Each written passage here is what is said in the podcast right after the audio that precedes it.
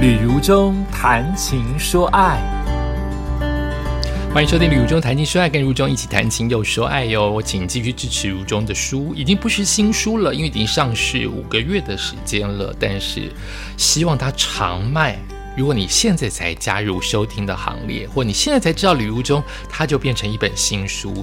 走出去才知道怎么继续前进，跟我要讲的跑步一定有关联，包括身体运动的训练，也包括我当时是，其实我的跑步是健身教练希望我去跑，我就乖乖的听话。到后来发现，跑步往外走就是让一个宅男往外练身体跟适应大自然跟环境最好的一种方法，对我来说，所以也是一种走出去嘛。那希望大家继续支持如中的新书哦，网络上或者是需要大宗购买的话，可以找如中来帮忙。今天第三集的九月份来谈到那些年汉言得到的奖牌，谈到了二零一八年。二零一八年我跑了三场马拉松，每一年我都希望能够跑一场。二零一八年跑了三场，大概就是我的极限。其实我还蛮希望一季跑一场。可是我比较龟毛，我自己知道我自己的体力限制，以及我确实第一次犯的眩晕，是因为我跑到累了。那次回家就引发了我人生的第一场眩晕。我还记得我当时跑到合体，大概跑十五 K 还是十三 K，你看这么短。可是我平常就是跑十到十二，我那天多贪了一点，跑到十五的时候，我觉得有一点耳鸣，我只觉得累跟一点点耳鸣。到了清晨就大发现我人生第一场的眩晕。好，不管题外话，所以我二零一八年就参加了三场马拉松，好像是目前的极限，但是却参加了我人生第一场的全马，耶！而且是东京马，耶！东京马当时还没有这么贵，我现在觉得东京马这么贵，我就不参加了。我也是一个奇怪的人。而且很难抽耶，所以我今天要花一整集来谈一谈二零一八年三场当中的第一场东京马。我还记得当时是二零一七年的时候，十月份它公布，我就不敢讲。我的不敢讲，一方面我想给大家一个惊喜，就是我去跑，然后现场做直播让大家惊喜；另外一个就是。全马耶，我没有信心诶。东京是一个我很爱的地方，我也去了五十次了，所以跑在上面一定很很有感觉。再加上它地这么的平坦，再加上它是从头到尾由高坡跑到下坡，没有往上坡的可能，就是你从高往低跑，从新宿跑到呃新呃那个东京的中央车站，一路上是往下或是平的，所以你不用担心。可是我还是担心，因为它四十二 K，那我有把它拍成影片，欢迎你上我的 YouTube 去来观赏。好，到现在看我都还是非常的感动哦，包括它的配乐，包括我的个人心情，包括它终于跑完了，真的好难哦。所以我大概提一下就好了哈，但是可能大概提一下就就又是一整集了。呃，一方面东京马它有。之前会有两到三天的博览会，让你去参加游戏，主要是报道，然后你可以买很多周边的东西，或是合作的东西，甚至免费拿的都很多。像我不喝酒的人，拿了超多的啤酒回来，然后很好玩，就是你去你会很快乐。从发发，因为你要去报道嘛，就要拿你的号码牌。那个从那一刻起都是全程的，哎，我现在讲机标就起来了。全程的工作人员是微笑的，没有谩骂，没有浮躁，就是一个非常有制度微笑。东京马真的是了不起，不管我怎么讲，我讲到就会很感动，想哭。就是他真的是了不起，哎，怎么那么容易哭了？神经病！他就是这么多人在。很荣耀、快乐的在完成一件事情，所以先经过了，我是先提早两天去拿，第二天还休息，第三天才跑，好像是这样哎。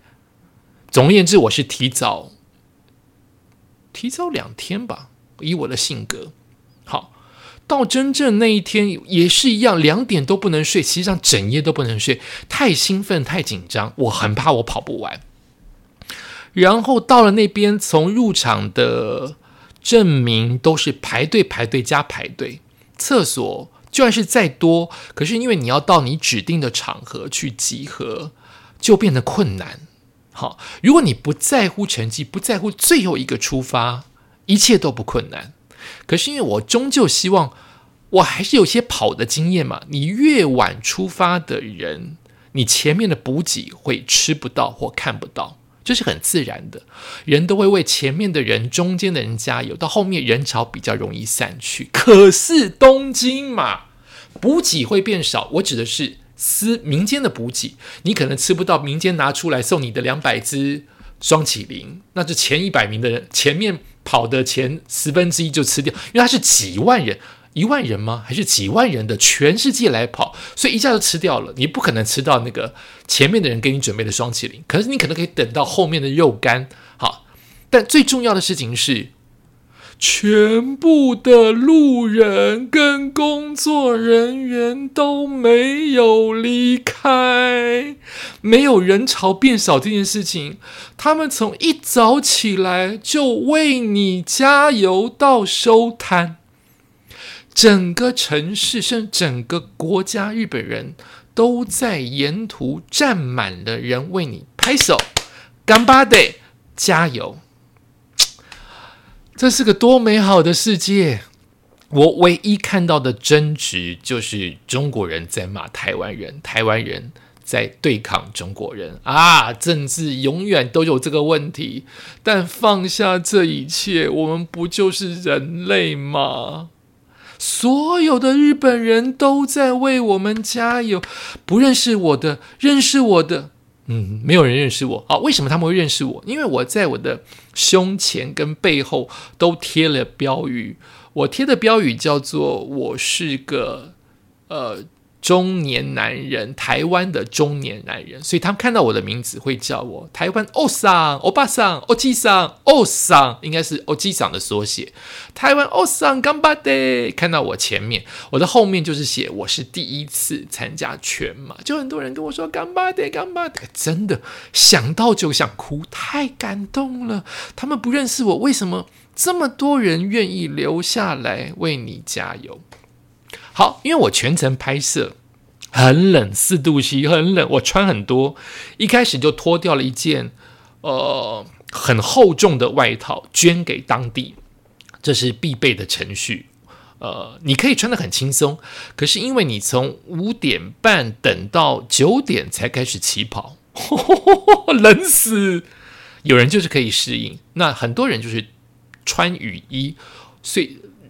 出口的那个，就跑出去那个起跑线，大量的垃圾跟丢掉的衣服跟雨衣，他们都会做回收以及捐献给需要的人，所以我就捐掉了一件太空衣，呃呃羽羽绒衣，然后开始跑，真的好快乐，因为这些都是你熟悉的或是你想象中的东京铁路的方向，因为我已经搭过这么多东京的地铁。原来这一站到这一站中间走就可以走得到，因为我用跑的。然后很多的台湾人看到我都给我加油，不是因为我是吕无中，是因为我是台湾人，为我加油。那这个跑大概愉快到我甚至跑到浅草都愉快啊！如果你东京算东南西北的话，呃，他会从。如果东京的地图东南西北，西边是新宿的话，他会先跑到东边的接近接近东京周边，然后再往南的地方跑到我地名忽然忘记了，再回到北边，再回到中中间的东京车站啊，讲的很烂，讲的很烂。现在年纪大了，记不得站名啊。以前站名都带像我像地图一样，现在就是年纪大了啊，我想放过自己，算了，没关系。总而言之，它就是一个呃顺顺跑的一个路线。可是我在折返点，折返点是二十一 K 左右嘛，对不对？因为要跑两次的二十一 K 就叫全马。我在三十 K，大概二十，也许二十五吧，就撞墙了。太早撞，因为没体力，加上跑过桥的时候晕眩，跑到三十 K 就真的用走的了。走走停停，走走停停，好累好累啊！那个脚是抬不起来的酸痛，你喷了再多的沙龙巴斯，它就是不会动，加上眩晕，很辛苦。所以当别人要冲终点，可能都是欢乐，我欢乐不到几百公尺，因为脚抬不起来，它就是麻，它就是吸住整个东京的地板。它就是吸住，太崩了，太紧了。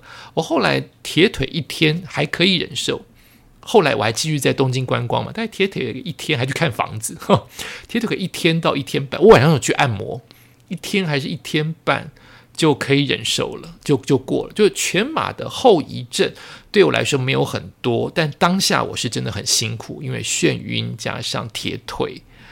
桥就是抬不起，那个抬不起来就是抬不起来。你想，你看到那个追杀你的回收车就在你对面的车道，也就是如果你站在那边，它的慢慢的行行驶的话，大概半小时它就可以把我吃掉了。所以我一定要跑赢它。